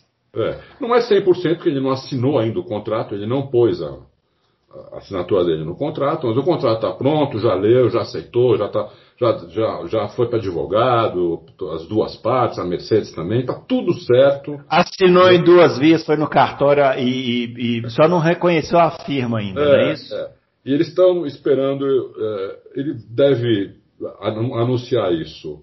Se não anunciar logo após ser campeão, que é domingo agora ou na outra ou na próxima corrida, na, lá no Bahrein, né? É, uhum. Aí pode ser que eles estendam isso pro, pro, para depois do campeonato. Se, ele falou assim, duas hipóteses, ou, ou, vai divulgar logo após ser campeão, ou então só vai divulgar depois do, de, de acabar o campeonato. Muito bem, então tá aí a informação do Adalto. É, isso aí respondeu aqui também o Jacir Dalegrave, que estava é, fazendo aqui especulações caso o Hamilton fosse parar. O doutor Caveira, perguntando se o Hamilton aposentasse, o Sérgio Pérez seria o substituto. Acho que não, viu, doutor Caveira. E deixa eu ver o que mais. É isso, que, que fizeram perguntas sobre esse tema. Agora, o Carlos Márcio, viu? Essa é porque é para o Fábio Campos. Ó. Ele está dizendo o seguinte. Que viu uma entrevista com o Toto Wolff no Beyond the Grid, que é aquele podcast lá da Fórmula 1, né? É, dizendo que o ambiente de 2016 foi péssimo para a equipe, que isso fez a equipe perder o foco total em vencer como equipe, gerando clima ruim. Muitos dizem que ele é o maior diretor técnico da história da, da maior equipe da, da história da Fórmula 1. É, Fábio Campos sempre diminui em relação ao Ron Dennis, que administrou Prost Senna, Alonso Hamilton, Button Hamilton, mas nessa entrevista fica claro que na visão dele, sem essa escolha de ter um gênio, um ótimo piloto, a Mercedes não conquistaria sete títulos. É, ele está dizendo, concordo com o Fábio, entretanto, em relação ao conforto desta combinação. Pergunto, o quão essa atitude o diminui ou o aproxima de equipes avassaladoras, como McLaren 88, Williams 92, 93, McLaren 98, Ferrari 2000, a 2004, Brown, Red Bull, e é isso. Está perguntando para você, Fábio Campos. Não, avassaladora ela é até muito mais do que todas essas, né? A Mercedes já chegou num, já atingiu uma sequência de títulos. Eu sei, a gente discutiu a questão da palavra avassaladoras lá no Twitter, né? Ele me perguntou qual, qual piloto tem foi mais avassalador. Eu falei, avassalador para mim foi o que mais dominou. Ele quis dizer que qual foi, qual superou mais adversidades, algo assim para ser, qual teve menos facilidades para ser é, o campeão. Mas a, na pergunta dele aqui tá certinho, não tem nem o que, não tem nem o que mudar nada. É, o que a Mercedes conseguiu é maior do que essas que ele citou aqui. Já superou a Ferrari de 2000 a 2004. Enfim, a Brown foi uma, foi uma foi um lampejo, uma coisa Caso única. É, foi uma é. coisa né, que nunca ninguém vai entender, mas que bom que existiu, né? Foi, foi legal de ver. É, já é muito maior do que o domínio da Red Bull. Estava vendo, fazendo as contas, a Red Bull teve aquele domínio que ninguém aguentava mais, né? Ela teve 53% de vitórias na época em que ela dominou. 53. A gente está vendo uma equipe que hoje tem 75% de vitórias, que pode chegar com 88, fechar o ano com 88, de vitórias na era turbo, 88% na verdade nesse ano, é, melhor dizendo. A gente pode ver o primeiro ano na história da Fórmula 1 em que uma equipe vai ser pole em todas as corridas, uma mesma equipe. É, então é muito mais. É, essas conquistas são muito maiores. Agora eu não coloco só na conta do Toto Wolff. Toto Wolff é uma das peças, é um cara que soube. O Carlos Márcio chama de diretor técnico. Eu não o chamo de diretor técnico, porque a questão dele é muito mais administrativa do que técnica, que é a qualidade dele. E, e, como o Carlos falou aqui, eu discordo dos métodos dele. Se ele fala que a, que, a, que a, Mercedes não conquistaria sete títulos seguidos, ok, é a visão dele. Eu não gosto de entrar no se. Se ganharia, se não ganharia, nunca nós vamos saber disso. É, e eu concordo com o que o Carlos falou aqui. Eu, eu, não concordo com esse tipo de filosofia, de colocar um piloto apenas como, como, como o líder da equipe e não liberar a disputa. Eu acho que na disputa, quando bem administrada, uma equipe cresce. Vai ter clima ruim? Vai. Esporte não foi feito para ter clima bom. Esporte foi feito para competição. E é por isso que eu. É, é, aí que é o asterisco que eu coloco na, nessa questão que ele fala aqui da Mercedes. O Adalto, o Eric Bernardes quer saber se você tem alguma informação sobre os testes que o Russell fez da Mercedes. Se a equipe conseguiu fazer uma comparação dos tempos entre ele e os pilotos titulares. Ele já fez vários testes, né? Sim. Uhum. Não, ele, ele, os testes que ele fez sempre é muito elogiado. Os tempos, eh, não, não, eles não divulgam muito raramente os tempos, né? E quando divulgam, divulgam a melhor volta só, né? Mas o problema não é só a melhor volta. O problema são os instintos, né? Com quanto o cara é regular, em 15, 16 voltas, como vai, como que ele usa os pneus, como que ele, como que ele entende toda a eletrônica do carro. Então, é muito elogiado, muito elogiado. E é isso. Agora, e o tempo é muito bom também. O tempo que eles divulgam, mas é o tempo da melhor volta, né? Então, é, ele sai para fazer uma volta. Depois que o piloto está adaptado ao carro, tudo, depois de já ter andado, dado 30, 40 voltas, eles param o carro, colocam uma configuração lá de classificação, pouca gasolina, pneu novo, e potência máxima, e vamos lá, vai, você vai dar uma volta de aquecimento, uma rápida e uma, e uma de volta de, de para o box, né? E ele vai muito bem nessa volta também. Então é, a, a Mercedes gosta muito dele. Agora, a Mercedes, pelas informações que eu tenho, ela, ela tem medo de colocar o Russell com o Hamilton para não queimar o Russell. Entendeu? Ela acha que o, ela acha que o Russell, uh, por exemplo, se ele tivesse corrido esse ano lá, uh, poderia, poderia queimá-lo. Né? Você vê, esse erro que ele, ele cometeu agora na, na, na última corrida. Né? Se ele tivesse numa Mercedes, tivesse feito aquilo, o mundo ia cair em cima dele. O mundo ia cair em cima dele. Né? Então, ele, ele ainda tem algumas coisas que ele precisa melhorar, ele precisa amadurecer. Né? Mas eu acho que, por exemplo, para 2022, se o Russell fizer um 2021 bom, eu acho que em 2022 ele está na Mercedes. Muito bem. O Marcelo BP, na opinião de você, se o Mazepan Filho não conseguir a superlicença ao final dessa temporada, quem será o companheiro do Mick Schumacher na Haas? Huckenberg ou Pérez? E aí, Fábio? Marcelo BP, é, se o Mazepan não conseguir a superlicença ao final dessa temporada, ele compra a superlicença. Ele vai ser companheiro do Mick Schumacher de qualquer maneira na Haas na, no, no, ano que vem. Ele compra a superlicença, ele compra o Jean Todt, ele compra a equipe, ele compra todas as pistas do calendário. Fica tranquilo, Marcelo BP. Vai o, jeito que você, o jeito que você começou essa resposta, eu pensei que você ia dizer assim, olha, se o Mazepan não conseguir a superlicença, eu troco o meu nome para, sei lá, Priscila. Não, porque a superlicença, não, até isso, até isso você tem razão, porque a superlicença licença tem várias, vários subterfúgios, um número de testes, aí testa na sexta, a FIA já falou que vai liberar, vai relaxar a superlicença, ou seja, ele vai conseguir, fiquem tranquilos. Se, se, você quer, não sei se é o seu caso, Marcelo BP. Não fique bravo comigo, Marcelo BP, mas se você quer ver o Mazepan na Haas, pode ficar tranquilo que você vai ver. Se você é fã do Mazepan. É, é. Para não falar que eu não respondi a pergunta dele, o Huckenberg é, é, é poderia ser um stand-by aí. Agora, se o Pérez for para a Haas, eu vou me surpreender muito. Vou me surpreender demais. Muito bem. Ó, última pergunta aqui do Rafael Ferreira. É uma história que pintou hoje, né? Que a gente está gravando aqui no dia 10. Quer saber se tem alguma novidade sobre negociações para transmissão das corridas, Adalto? Pintou um papo de Globo hoje de novo, né? É. Pintou aí. Cada hora é uma, né? É. Começaram com a Bandeirantes, falaram de SBT, falaram de Record, a última tinha sido a Cultura. De Auto é. Racing? Não falaram de Auto Racing, não? e agora tá falando de Globo de novo. Meu, qualquer uma é, aberta, dá na mesma. É, mudar o canal ali para ver, entendeu? Não tem. É. Não, não tem Ah, não sei, Adalto. O brasileiro não gosta de mudar de canal, viu? Não gosta é. de sair de certos canais, não. É... Não, mas aí é absurdo, né? Não, aí é um absurdo. Olha, eu tenho um, eu tenho um amigo que ele. Eu vou ser sincero aqui. Eu só vejo a Globo para ver Fórmula 1, mais nada. Antes, quando eu, quando eu assistia futebol, também eu punha lá, porque às vezes só passava lá o jogo, então eu ia lá.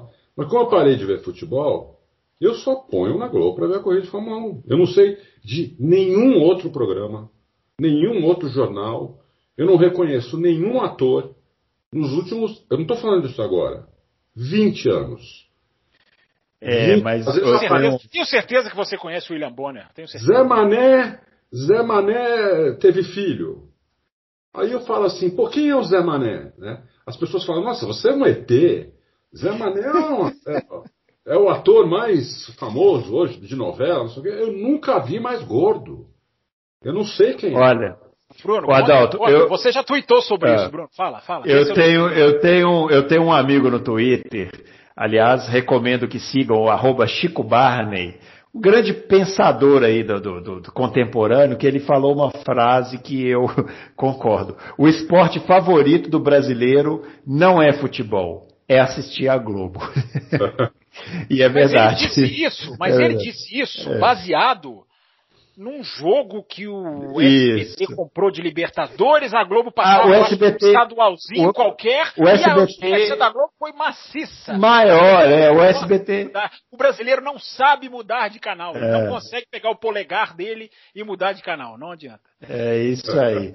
É, um abraço pro Chico Barney, tomara que ele esteja ouvindo aqui, um grande, grande filósofo contemporâneo aí dos nossos tempos, recomendo que todos sigam.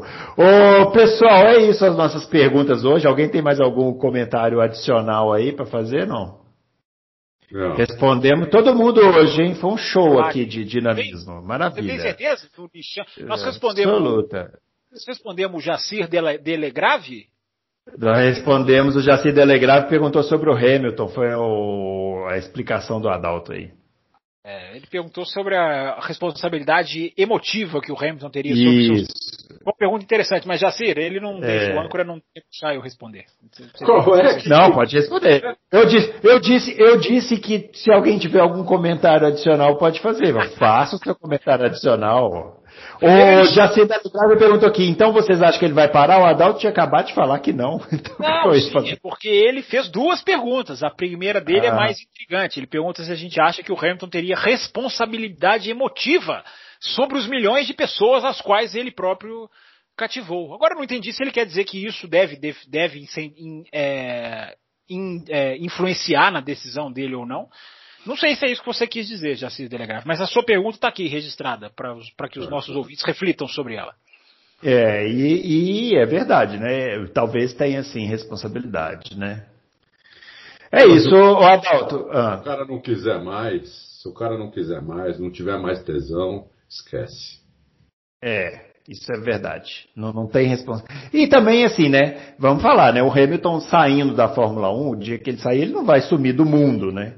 Sim. Ele vai continuar sendo uma personalidade é, marcante aí, importante. Então, é, não, não deixará de inspirar milhares de pessoas apenas porque não pilota mais um carro de Fórmula 1, né, Adalto?